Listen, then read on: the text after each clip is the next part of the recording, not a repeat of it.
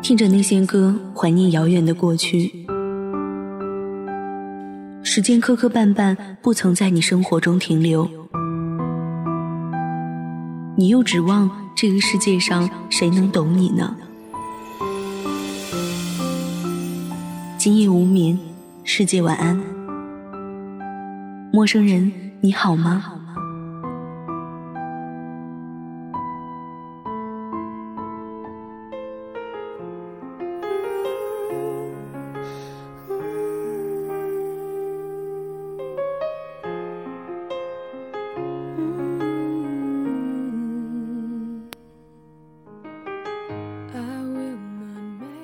不孤单，全世界晚安。你们好，我是主播未央，亲爱的耳朵们，晚上好。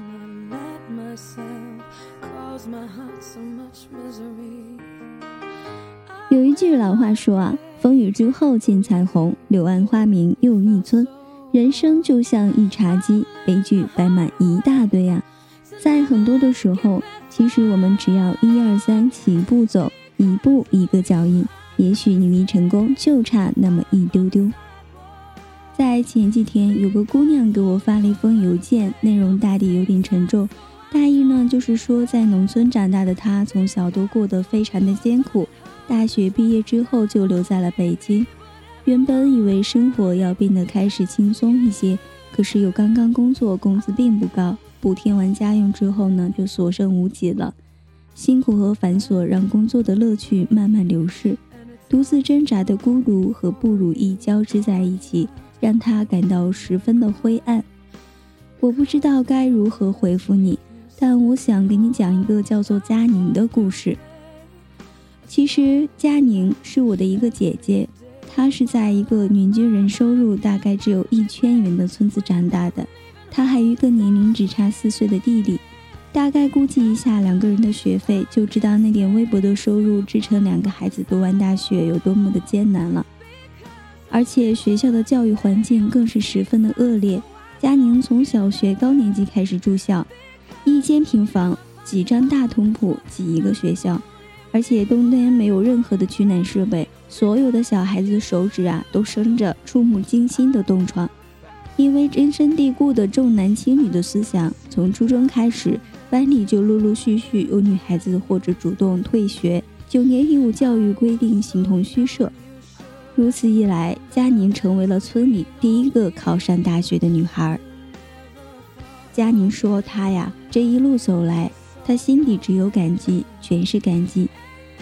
因为相比于和她同龄的喜欢读书却被迫辍学、辛苦外出打工，不到二十岁便草草嫁人的女孩子。”他深觉自己无比幸运，也不是没有人劝他的父母让他辍学，但是呢，他们仍然砸锅卖铁将他送进了大学。这其中也并没有什么伟大望女成龙的思想在支撑着他们。你若问他的妈妈，也许他只会告诉你，他喜欢上学啊，那就让他上吧。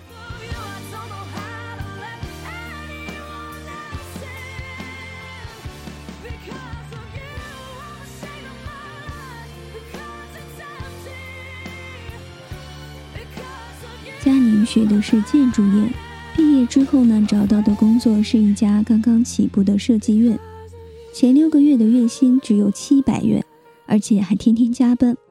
我们都为他感觉到委屈，但是佳宁觉得这个地方不错，因为人少，大事小事都由他经手。虽然一开始待遇差，但喜欢的工作环境还有很多的锻炼机会，才是诱人的吧。我不知道那一段时间他办公室的灯光每晚要亮到几点，他才能疲惫的离开。我也不知道他工作之余呢是如何挤出时间去考建造师的职称的。我只知道从月薪七百到七千，他只用了不到三年的时间。阅历渐长，正当盛时，这七八年来人来人往，很多朋友呢也劝他跳槽，可他觉得这个公司与他有一点知遇之恩在里面。所以仍然留在那里。他的老板是一个比我妈妈还要大一点的女人。因为佳宁啊，在他创业之初风雨陪伴的辛苦，待他呢也是堪比亲生女儿。这几年来，佳宁过得充实满足，慢慢的也实现了很多之前碍于经济原因无法实现的愿望。比如，他想去旅行啊，以前哪里没有去过，但工作之后表现出色的他，经常被公司派去全国各地参观学习，几乎走遍天南海北。最近还去了韩国，还有日本。比如，他想读研，大学毕业时着急工作养家糊口，前年攒够了学费，终于考上了同济大学的在职硕士。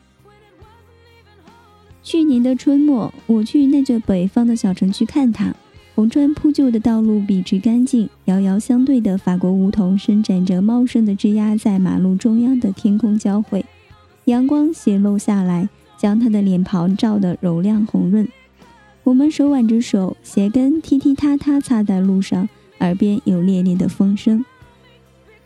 因为贫困，他度过了窘迫寡淡的童年。少年时，大部分的时间都在忧虑明天还能不能上学，连别人最灿烂的青春，于他而言，也全是廉价的衣服和晦暗的债务。如今呢？他快要三十岁了，还完成了欠款，仍然兢兢业业的工作赚钱，但年少时的仓皇与胆怯已全部的退却。平淡和忙碌的工作背后，还长出了新的愿望和希望。生活终于在这一刻还他以礼，而他甘之如饴。那一刻，我觉得再没有谁比他更美好了。忘了说一句。佳宁的弟弟今年要去美国攻读医学的博士学位，争取了国家公费的名额。暑假过后呢，就要前往波士顿。这个十年前站在寒风里，因为冬装太单薄而打着寒战的男生，也终于要飞向更广阔的天空。你们看，连命运都不忍再苛待他们了。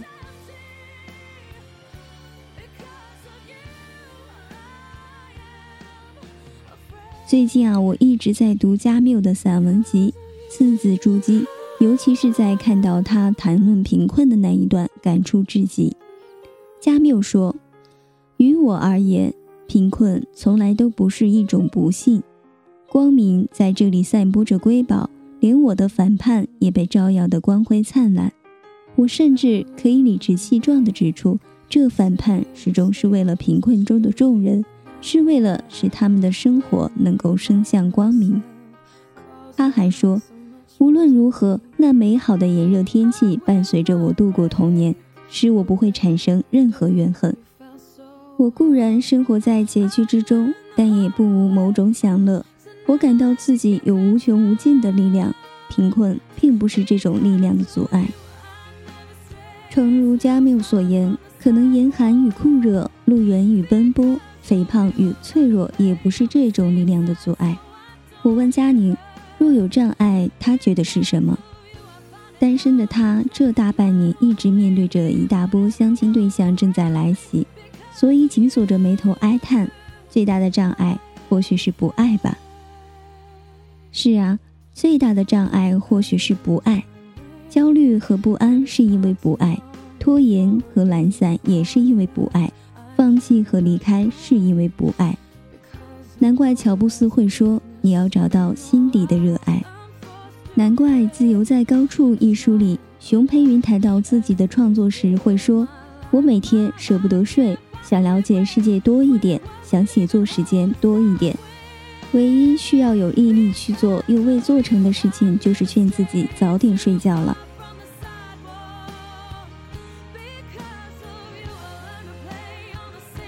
亲爱的姑娘，我想人人都愿一路顺遂吧。可是他人永远无从了解你所经受的一切苦难负重和挣扎困顿，所以任何隔岸观火的安慰都显得苍白无力。何况我连安慰也无从言说，只能讲这个故事给你听。如果他能给正在夜路上跌跌撞撞、不知中途的你一点点光亮、一点点勇气和一点点力量的话，我已倍感荣幸。既然都已经走了那么远，为何不再往前走一段呢？说不定在不远处，真的就有光。二零一五，我们多少都往前走一段。这是我的朋友一总在元旦那天发来的微信，在此啊，与所有人共勉。愿我们都能够找到心底的热爱，就算那些障碍还在，多少也要更加强大一点，再强大一点点。好了，今夜也不孤单，全世界晚安。我是你们的主播未央，愿我的声音给你带来温暖的力量。感谢所有小耳朵们的收听，希望今夜的你们都能够好梦。我们下一期再见。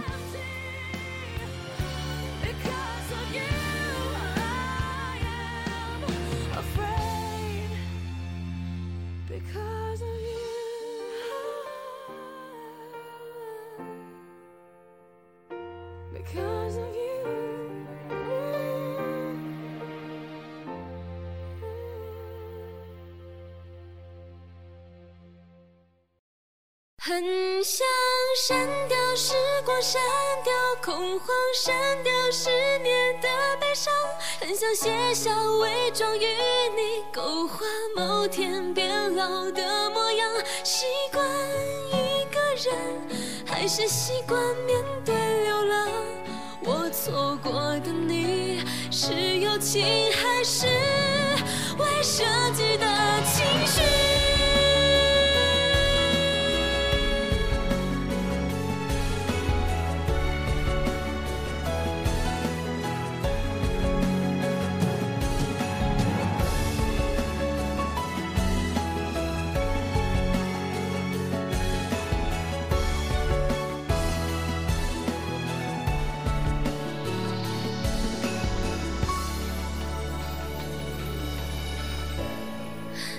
过心酸的苦，走不满荆棘的路，慢到要用时光换算，透彻的孤独在心底，又偏偏想要拼命活下去，只能放空自己，咬着牙等奇迹，绝望再次漫过呼吸。破碎的谎言不珍惜，将骄傲一点点绕成废墟。多年后想起，卑微过火，何必在意？对你而言，这样的我是不是不值得珍惜？南方天气又袭来，冷心里，我却唯有伤悲。好让不甘跃跃欲试，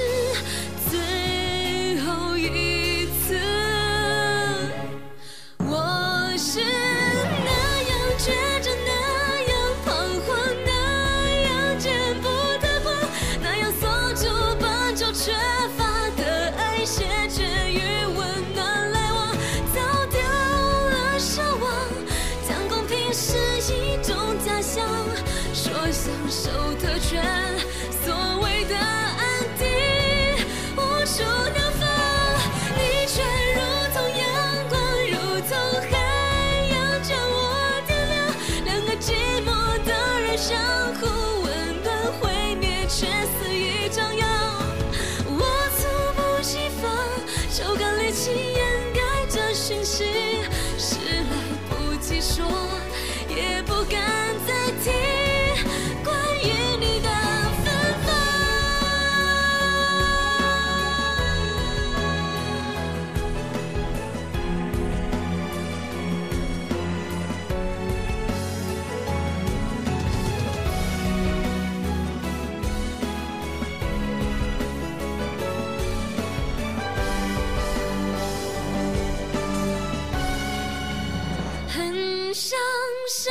时光删掉恐慌，删掉不甘的过往，很想交出躲起来的勇敢，某一天与你分享。习惯一个人，再不习惯放逐流浪，错过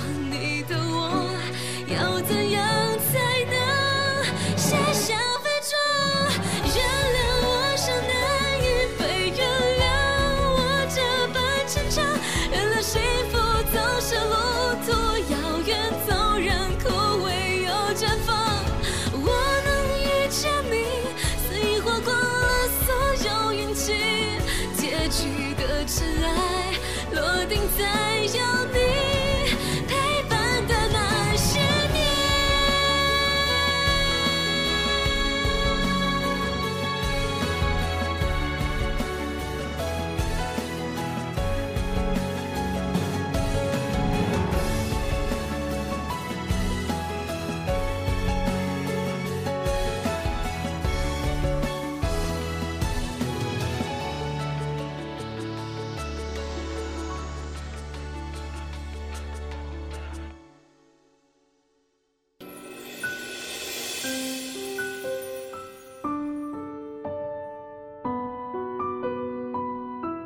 感谢小耳朵们收听本期节目。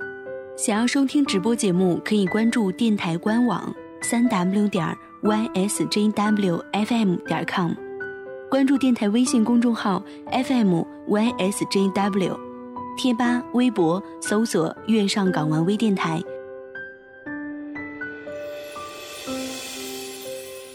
电台节目类型众多，想要收听不一样的栏目，可以及时关注我们的更新时间段。